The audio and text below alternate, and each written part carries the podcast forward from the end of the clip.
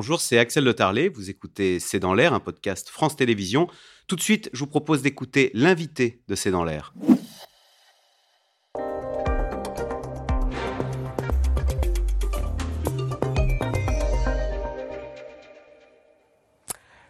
Jacques Seguela, bonsoir. Merci beaucoup d'avoir accepté notre invitation. Mais tout le bonheur est pour moi. Vous publiez 90 ans d'amour chez Plomb, c'est l'histoire de votre vie, mais c'est aussi l'histoire de l'empereur de la publicité. Oh. Alors, vous, bah si, vous racontez toutes les pubs qui ont bercé toute mon enfance. Alors, vous avez fait aussi beaucoup de publicité politique.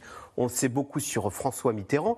Mais moi, ce que j'ai appris, c'est que vous avez également été sollicité par Emmanuel Macron euh, pour euh, En Marche et euh, le concept de Jupiter, dont on a beaucoup parlé lors de son premier quinquennat.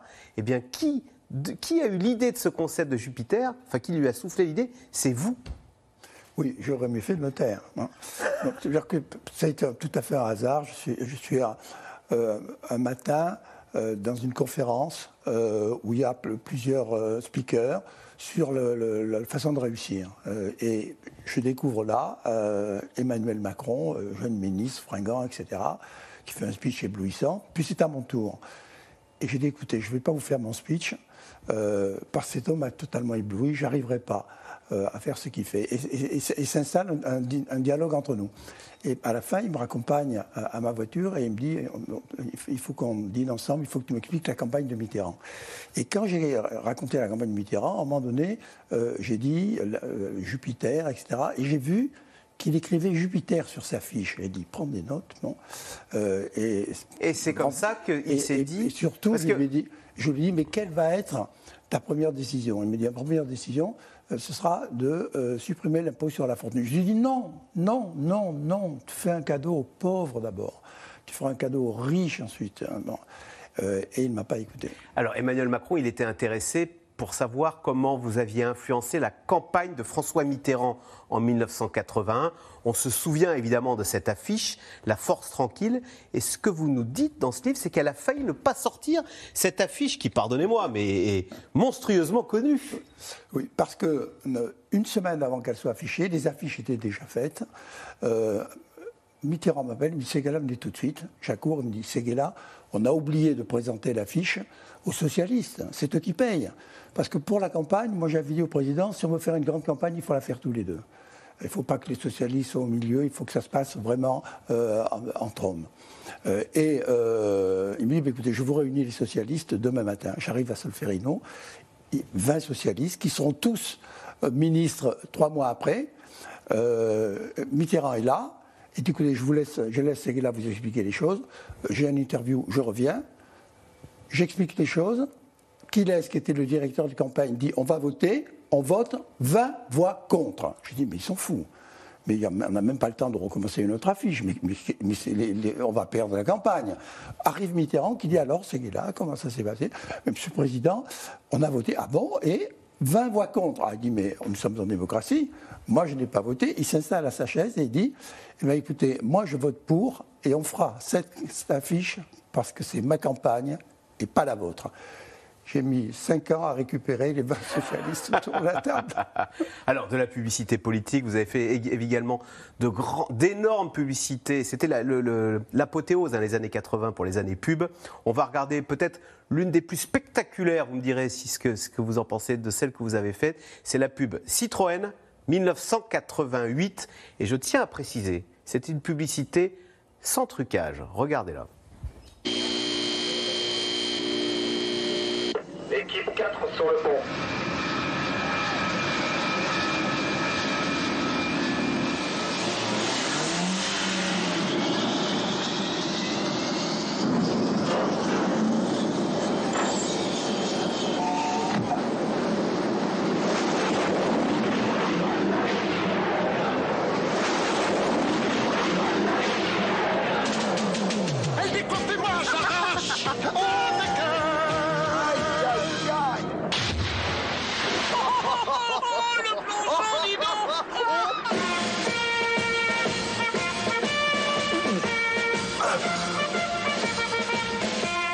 GTI, la GTI sauvage. C'est hallucinant. Le, le Yet, parce que c'est une pauvre voiture, hein, cette pauvre Citroën GTI, elle n'a pas eu de grande carrière, mais vous avez mobilisé pour cette publicité le porte-avions Clémenceau et, le, et un sous-marin nucléaire? Oui, c'est pas moi. C'est- Une fois de plus, c'est euh, François Mitterrand. Euh, Pour la, pub publicité- Citroën, vous êtes passé par La François publicité, Mitterrand c'est d'abord d'avoir une idée, et une idée de produit. Non, cette voiture, elle était là. La seule chose qu'elle avait, c'était une GTI. Elle avait un moteur un peu gonflé. Donc je dis, il faut qu'on fasse la preuve que cette voiture va vite. Donc il va la poser à l'engin qui va le plus vite au monde, un jet. Et puis on je me dis, mais un jet, mais où on va le mettre sur un tarmac? Non, on va le mettre sur un porte-avions. Euh, et puis après, je me dis, mais euh, c'est horrible parce que euh, cette voiture va couler. Et donc, il faut qu'elle re- ressurgisse. Et donc, elle ressurgisse sur, sur un sous-marin. Mais euh, j'envoie tout de suite moi, un TV producteur à Los Angeles en disant, voici, on peut faire ça dans ce studio. Un autre TV producteur à Moscou parce que j'avais entendu que les, les Russes étaient en train de vendre à la casse le matériel militaire. C'est c'est niet. Je dis, il n'y a que Mitterrand qui peut me sauver. Et donc Mitterrand est intervenu à mobiliser l'armée.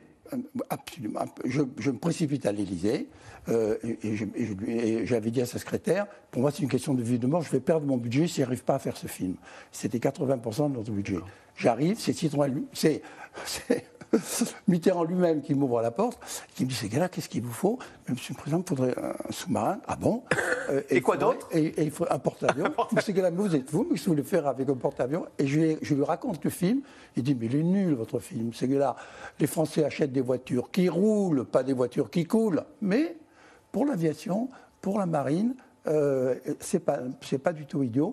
Donc vous aurez votre porte-avions, vous aurez votre Il a pensé que ça ferait de la publicité pour la marine et pour l'armée française. Et, Et c'est pour, ça. qu'il a accepté. D'accord. Est-ce qu'il y a un président aujourd'hui au monde qui accepterait de faire ça? Et c'est tellement mieux quand les présidents avec les sous-marins et les porte-avions font l'amour et pas la guerre. Ah ben voilà, ben- et Et c'est de rigueur. Est-ce que ces pubs, on pourrait encore les faire? Et est-ce qu'elles ne sont pas terriblement datées? On va voir la pub pour euh, Club Med.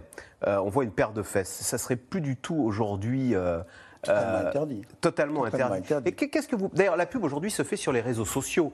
Qu'est-ce que ça, est-ce que ça, qu'est-ce que ça a changé dans le métier de publicitaire? Ça a changé beaucoup de choses parce que la pureté de la publicité, c'était ces films magnifiques de télévision. Mais la télévision est de moins en moins euh, regardée et la publicité part de plus en plus dans les réseaux sociaux. Or, les réseaux sociaux, euh, c'est- un, un- un tsunami euh, de, tout ce que peut ch- charrier l'actualité du jour, qui est toujours une actualité de mauvaise aloi.